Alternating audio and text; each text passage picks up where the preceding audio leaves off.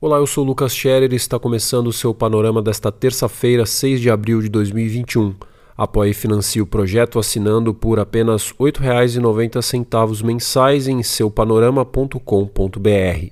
E antes de começar, não deixe de dar uma olhada na nossa edição especial do último sábado. O Panorama Analisa trouxe um pouco da conturbada história do canal de Suez, desde a sua construção no século XIX até o recente e emblemático caso do cargueiro Ever Given.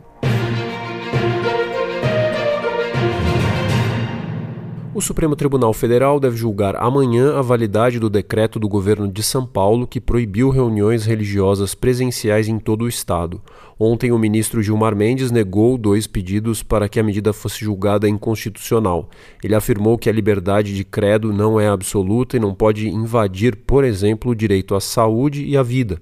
A decisão, no entanto, vai no sentido oposto à da liminar concedida por outro membro do STF, o ministro Nunes Marques. No sábado, o magistrado autorizou as cerimônias em todo o território nacional. Indicado pelo presidente Jair Bolsonaro, Marques alegou, entre outros pontos, que a proibição fere a liberdade de credo. A PGR pediu ao presidente do STF que Nunes Marques fique responsável por todas as ações relativas ao tema, o que poderia impedir o julgamento no plenário da Corte.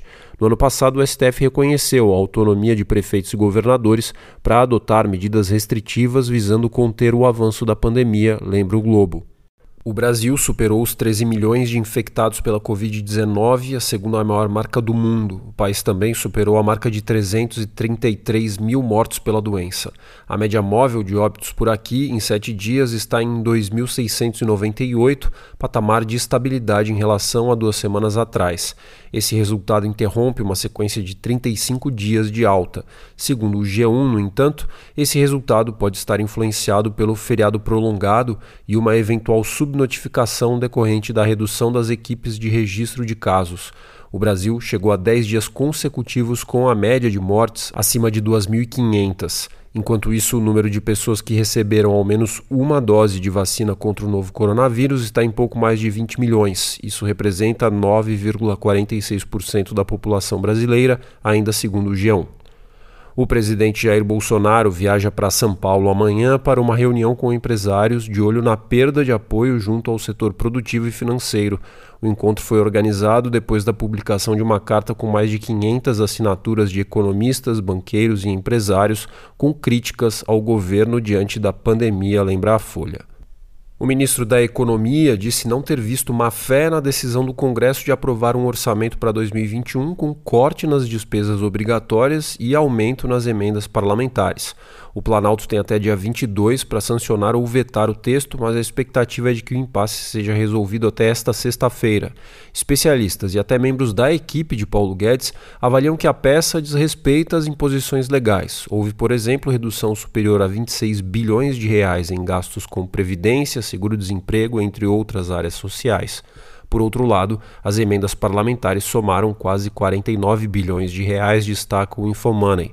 Segundo o Globo, deputados e senadores poderão repassar mais de 7 bilhões de reais às suas bases em recursos especiais, que não precisarão ter aplicação definida e não serão alvo de fiscalização das instituições de controle.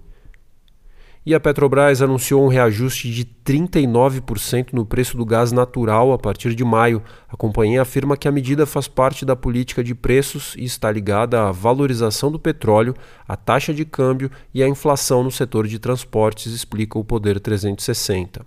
Ainda na economia, a LG anunciou que deixará de fabricar celulares no mundo até o fim de julho. A divisão registrava prejuízo desde 2015. Aqui no Brasil, apenas o estado de São Paulo terá o fechamento de ao menos 830 empregos diretos, aponta a Folha. Pelo Brasil, no Rio de Janeiro, o governador Cláudio Castro, do PSC, voltou a promover aglomeração ontem ao inaugurar um reservatório de água na Baixada Fluminense. No sábado, ele já havia participado de evento em um hospital da região.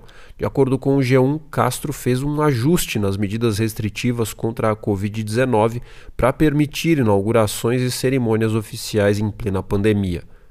E foi marcado para o dia 1 de dezembro o júri dos quatro réus no caso da tragédia da Boate Kiss. Serão julgados dois empresários e dois membros da banda que tocava na noite do incêndio em 2013. A data poderá mudar de acordo com a evolução da pandemia e dos números de vacinação na capital do estado do Rio Grande do Sul, onde acontecerá o julgamento, informa o Correio do Povo. No mundo, o presidente da Rússia, Vladimir Putin, publicou no Diário Oficial do país lei que o autoriza a disputar mais duas vezes consecutivas o mandato de chefe do Poder Executivo. A mudança legal foi aprovada pelo parlamento e referendada pela população russa no ano passado, destaca a DW. Putin foi eleito presidente pela primeira vez em 2000 em 2008, teve que deixar a cadeira por imposição legal e ocupou o cargo de primeiro-ministro até 2012, quando retornou ao comando do Kremlin e de onde ainda não saiu. O Panorama é um serviço de curadoria de notícias que utiliza informações coletadas dos sites de veículos de comunicação consagrados em todo o mundo. Esteja bem informado e combata as fake news. Assine em seupanorama.com.br e tenha um bom dia.